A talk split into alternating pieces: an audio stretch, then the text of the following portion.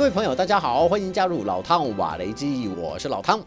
就在乌克兰展开反攻行动后，各方关注的焦点大多集中在乌南地区的战情变化。但是最近一段时间，隶属俄罗斯中部和西部集群的各单位，却在乌克兰东北部展开一系列攻势。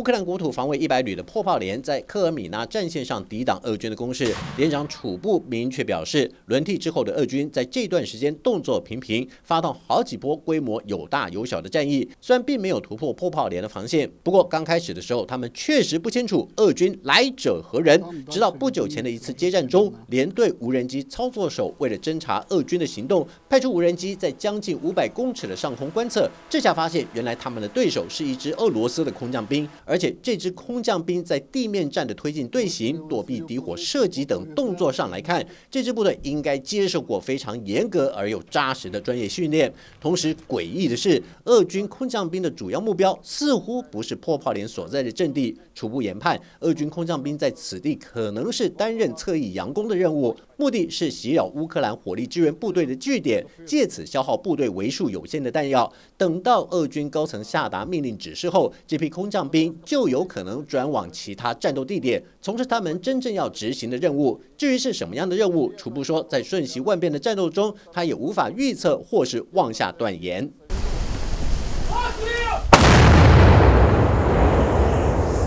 镜头再转到布防在莱曼郊区乌克兰第六十三独立机械化旅的一处炮阵地，这里的部队正在和俄罗斯一支部队激烈交战中。尽管他们的炮阵地部署在一座茂密的丛林里，但是从友军单位急切的支援请求来看，友军部队应该遇到不小的麻烦，因为俄军从七月中旬开始已经加强了进攻力道。从堆放在弹药库旁几乎成为一座小山的废弃弹壳来看，六十三旅的炮兵在这段时间应该执行过非常密集。的火力支援，指挥官尤尔恰克私下透露，从俄军的推进轨迹来看，他们的目标是想占领莱曼防区的某一条战线，或是要包围六十三旅所在的各个根据地。虽然乌克兰这支部队的弹药还算充裕，但是面对俄军几乎没有间断的周波式攻击，就算是存放了好几座弹药山，庞大的消耗量也让六十三旅倍感压力。自从俄军转守为攻之后，六十三旅炮兵部队平均每天要打掉上百发的炮弹。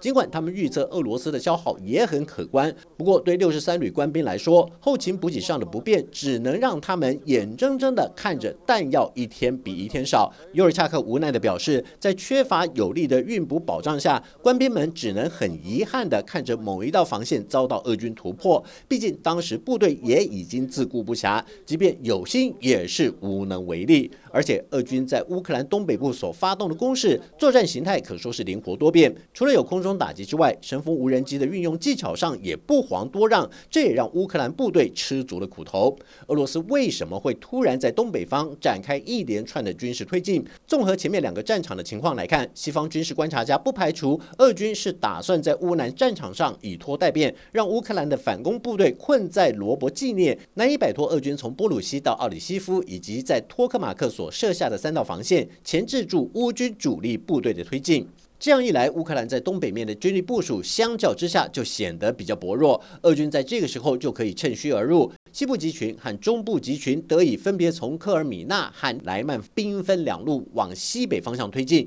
西部集群直奔库皮扬斯克，中部集群则锁定伊久姆。只要进展顺利，俄军两支集群就有机会对乌克兰的军工重镇哈尔科夫展开左右两路的前行攻势。到时候，这座乌克兰军备生产的大本营就会面临腹背受敌的威胁。而且俄罗斯的算盘打得很精妙，如果哈尔科夫拿得下来，那么等于帮俄罗斯夺得一个装备弹药的生产基地；如果打不下来，俄军也可以采取毁灭式的攻击，一举瘫痪乌克兰的军事工业重镇，让原本就已经补给吃紧的乌乌克兰雪上加霜，切断乌克兰国内军备的供应链。即便乌克兰装备了好几支先进的北约旅，到头来也是无用武之地。东北部的战情紧绷，让反攻行动增添不少变数。尤其《华盛顿邮报》更引述美国机密情报机构的消息，指称乌克兰在南部战场上的推进速度缓慢。虽然和俄军完善的防御攻势以及娴熟的防守战法有关，但是不代表乌克兰有本钱打消耗战。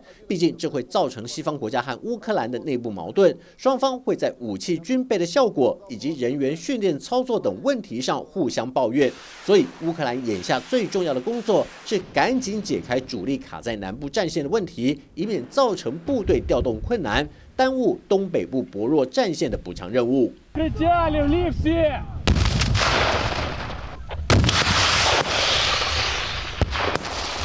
部署在彼得罗夫斯克地区的国土防卫队第幺两八独立旅正在紧锣密鼓的训练刚拨交到部队的新兵，让他们尽快熟悉武器操作和战术推进队形。因为俄军节节逼近的态势已经迫在眉睫，乌克兰的前线部队急需后援部队的支持。一旦完成战场衔接教育，幺两八旅不但可以部署在克拉马托尔斯克，甚至可以直接转往伊久姆和哈尔科夫增援，强化这两个重要战略要塞的防守能力。